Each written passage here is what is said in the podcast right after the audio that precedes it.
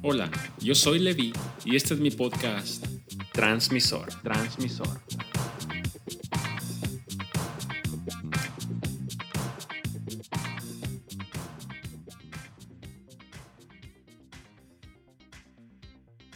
¿Cuándo fue la última vez que alguien te dijo, estoy orgulloso de ti?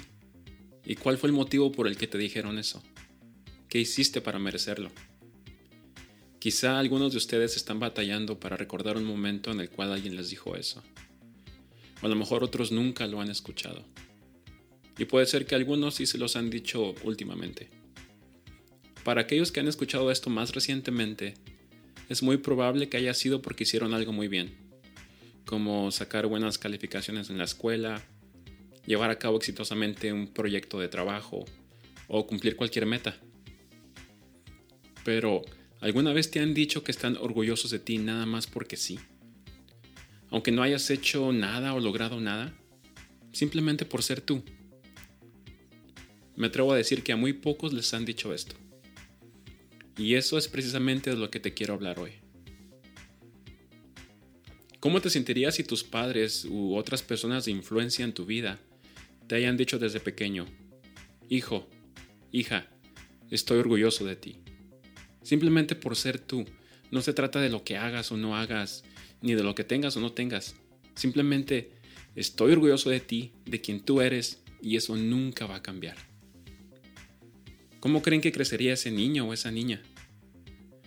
Probablemente con un sentido muy fuerte de identidad, de seguridad en sí mismo y una autoestima por los cielos, ¿no creen?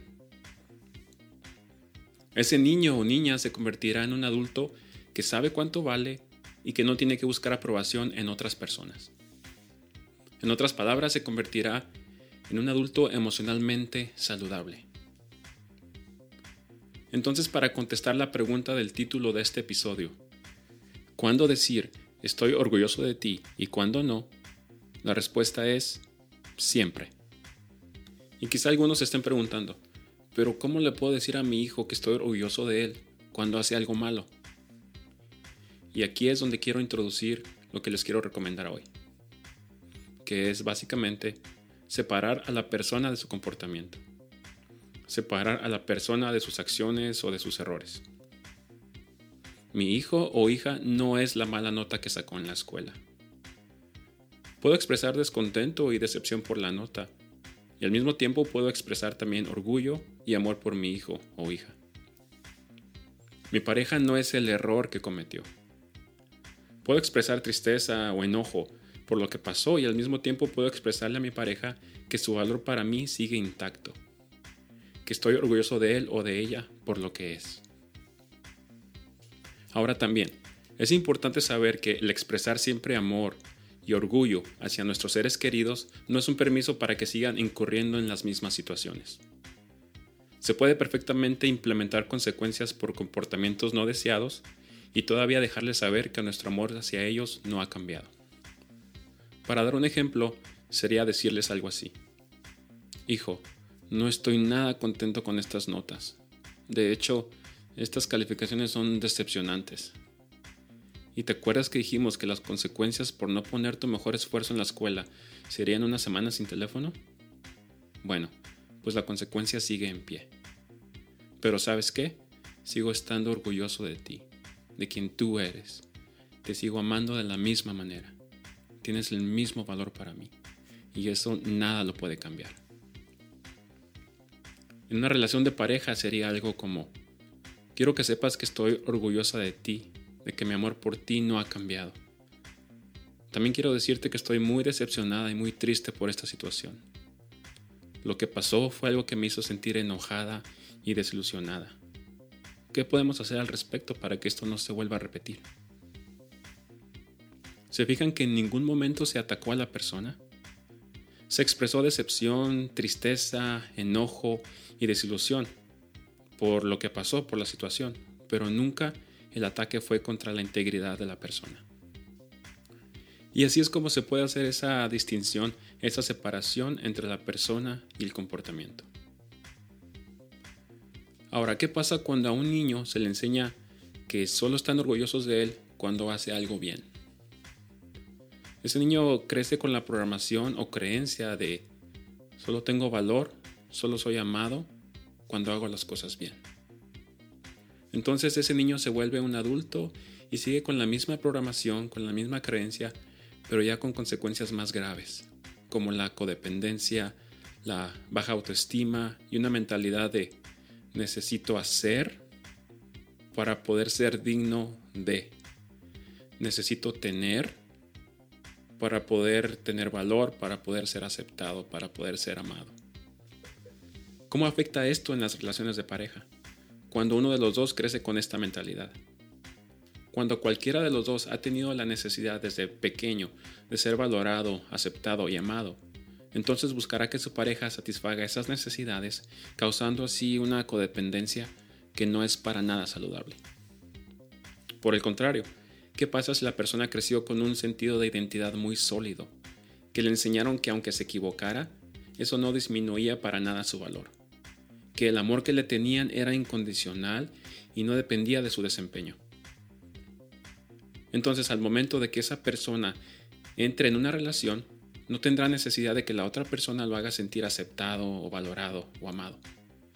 No será una media naranja esperando encontrar su otra mitad que le supla las necesidades emocionales que él mismo no puede suplir, sino que será una naranja completa, entera, que está lista o listo para compartir una vida con alguien. Este es el estado ideal en una relación. ¿Y qué de la mentalidad de desempeño? La mentalidad de necesito hacer para obtener, necesito tener para ser digno de. Han escuchado a personas decir, voy a terminar mi carrera para que mis padres estén orgullosos de mí. ¿Cuál es el mensaje entre líneas aquí? O sea, si logro algo, entonces soy digno de que estén orgullosos de mí. Si no lo logro, no soy digno. Entonces esta mentalidad de desempeño dice, Debo hacer u obtener algo para merecer que estén orgullosos de mí, para merecer ser amado y aceptado. Ahora, pónganse a reflexionar un poco. ¿Qué sería diferente con algunos de ustedes si sus padres hubieran hecho esta distinción entre su persona y su comportamiento, entre su persona y su desempeño? Que ustedes hubieran crecido sabiendo que no tenían que hacer absolutamente nada para ser aceptados y amados, que no tenían que hacer nada para que sus padres estuvieran orgullosos de ustedes todo el tiempo. ¿Cómo sería su vida diferente? A lo mejor se hubieran valorado más o no se hubieran metido en esa relación que les hizo más daño que bien. Serían más seguros de sí mismos, no buscarían la aprobación de otras personas. Solo tú sabes cómo hubiera sido tu vida diferente. Si a ti nunca te dijeron que estaban orgullosos de ti, o nada más te lo decían cuando hacías algo bueno. Ahora tienes la oportunidad de no repetir ese mismo patrón y hacer un cambio en la siguiente generación. Te invito, te animo a que adoptes la práctica de decirle a tus seres queridos que estás orgullosos de ellos, por quien ellos son. Si tienes hijos pequeños, estás en el tiempo ideal para ayudarlos a formar una identidad saludable. Y nunca es demasiado tarde tampoco. Si tienes hijos más grandes o incluso hijos adultos, también el decirles esto va a causar un gran impacto en sus vidas. Te lo aseguro. Y esto no es solo de padres a hijos. Le puedes decir esto a cualquier persona que amas, hermanos, padres, amigos, etc. Me despido con este mensaje. Quien quiera que seas, donde quiera que estés, estoy orgulloso de ti.